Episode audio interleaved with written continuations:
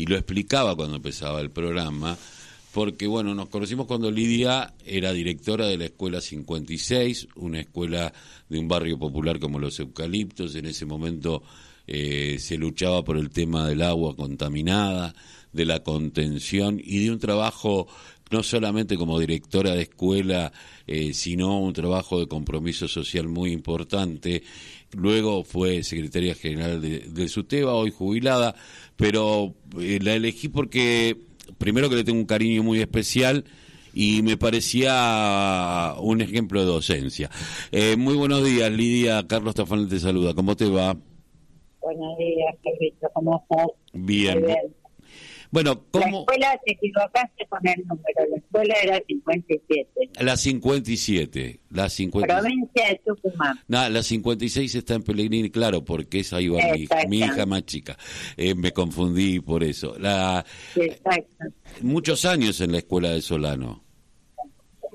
Sí, sí, en realidad fue un salto muy grande para mí salir del grado. Estaba de muchos años y presentarme a concurso y la sorpresa más grande fue que me fue bien en el concurso y luego tomar una escuela eh, elegida por mí, yo elegí la Solano, pero estaba en condiciones de explorar en una escuela que en medio de había empezado ya la década menemista, los padres iban quedando sin trabajo, y la escuela no tenía ni medios en la ventana, no tenía puertas para cerrar la puerta del baño, no era Así que gran parte de la lucha, además de lo pedagógico, porque hicimos un, un programa, digamos, pedagógico que en ese momento, con esta representación en la provincia, fue abandonado de atención que era el de escuela no graduada, que nos permitía acelerar a través de, trabajos eh, particulares con los chicos, eh, eh, acelerar el proceso de aprendizaje. Y pudimos este, comprobar que todos los chicos pueden aprender. El problema es cómo se les enseña y qué se enseña. Así que, bueno, dimos vuelta a la situación edilicia, conseguimos el, el comedor que no tenía la escuela, con un gran apoyo de la comunidad educativa, los padres, la verdad que eh, dejaban todo para ir a La Plata con nosotros a reclamar. Todo eso dio, dio muy buenos resultados para la escuela y para el barrio. Eh, de alguna manera fue un centro, eh, un lugar como debe ser, ¿no? Eh, la escuela, la sociedad de fomento, el club de barrio, que, trabaje junto con el hogar. Acá nosotros desde la Unión Nacional del Club de Barrio decimos que hay tres patas, ¿no? El hogar... Sí, trabajamos juntos todo el tiempo con la, con la escuela primaria que estaba enfrente, con el jardín. Con la escuela secundaria también logramos que se creara la media 10 que le hicieran su propio edificio, que estaban compartiendo con la 59, y después también se logró que se hiciera el edificio nuevo del jardín. Así que fue una lucha de conjunto que, que permitió mejorar todas las condiciones del barrio. Eh, Lidia, ¿cómo vivís hoy eh, el Día del Maestro teniendo en cuenta donde uno tiene, escucha no el tema de la educación y, y uno piensa, eh, nos hablan de, una, eh, de, lo que debería ser, cuando en la realidad todavía tenemos escuelas en donde los chicos van a comer nada más, ¿no? Y a donde hay falta de un montón de cosas, aunque se hayan logrado otras. Digo, y de repente vos escuchás, no, el, futuro no nos, no, eh, nos encomienda que tengamos que dar de esta manera y vos decís, eh, la pandemia demostró la desigualdad en, términos de, de, lo que son las herramientas actuales para poder eh, llevar adelante eh, algunas tareas. Eh, hay pibes que todavía no se pueden comprar los cuadernos y los lápices o, o tiene el Estado que estar constantemente detrás de esto o detrás de su comida diaria, a lo mejor la única, y de pronto me estás hablando de una educación en la cual parece súper lejana, es como que hay una, una discusión histérica y esquizofrénica en el término educativo.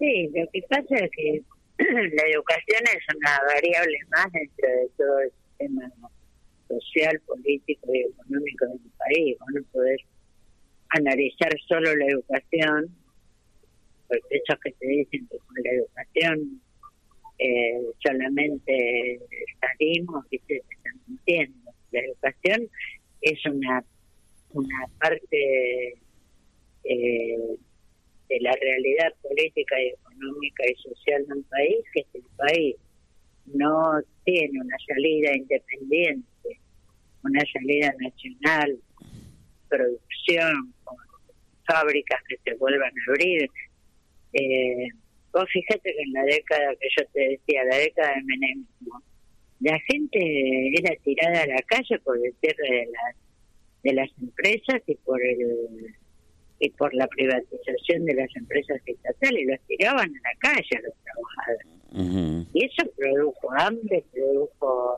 Eh, bueno, nosotros fuimos uno de los países de América Latina, y no fue el único que no teníamos alfabeto. Hoy los pibes llegan al primer año del secundario sin saber leer, y no te estoy mintiendo, te estoy repitiendo lo que dicen los profesores que reciben los chicos en primer año. Sí, dicen que, o sea, eh, lo que hace al copiado, eh, sensacional y muchísimas veces hasta ahora cuando el tema es el dictado o el tema es eh, no saben de qué, de qué palabras están hablando o, o, por qué y la comprensión de texto, bueno, eh, quedó lejana. Yo pensaba eh, en la escuela pública que me tocó vivir a mí, yo empecé eh, la escuela eh, pública ya en el año 70 eh, y 69, 70 y era cuando pasábamos que dejó de ser primero superior, primero inferior, primero superior, pasó a ser primer grado y nada más. Eh, y y yo recordaba que nosotros en cuarto grado ya escribíamos, leíamos, teníamos una dinámica. Más bien, pero era otra situación social y política y económica.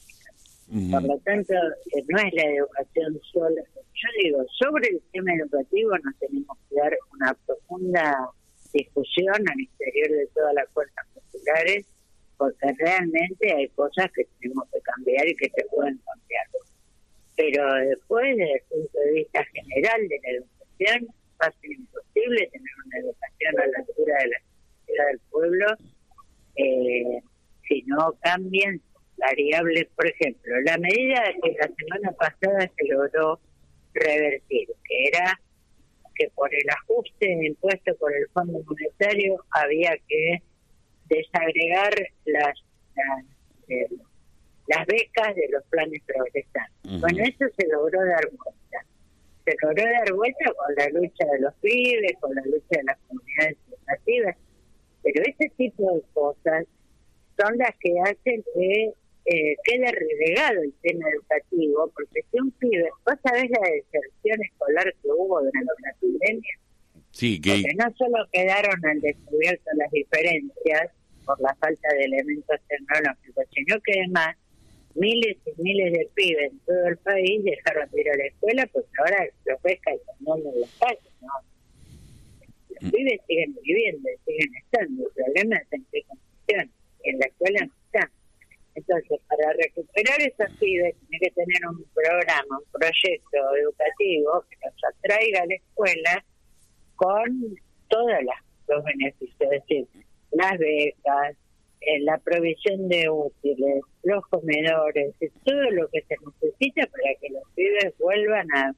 Y después cambiar, yo entiendo que sí, tenemos cambiar programas, tenemos que cambiar currículum para adaptarlo a esta nueva época que para muchos de nosotros ya no entendemos nada, ni el lenguaje tecnológico de los pibes entendemos, pero pero esa sería una discusión que daremos cuando tengamos todos los pibes de la escuela o que daremos paralelamente con el esfuerzo económico que tiene que hacer este país para recuperar todos esos pibes y meterlos en la escuela.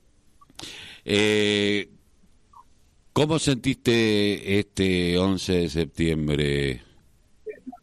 Ya, yo lo desde una perspectiva diferente, porque no es lo mismo estar en la escuela con compañeros, que siempre es una gran alegría, pero nosotros fundamos el primer centro de jubilados docentes de Quilmes en noviembre del año pasado y ayer hicimos nuestro primer eh, asado de confraternidad con todos los docentes jubilados que lo queremos. Así que fue una experiencia diferente encontrarnos eh, con gente con la que trabajamos alguna vez y ahora ya en esta etapa de la vida en la que que seguir luchando, pero por otras cosas, ¿no? Y, por, por tener un espacio propio que te permita seguir ligado a los problemas de la educación, aunque no estés en escuela.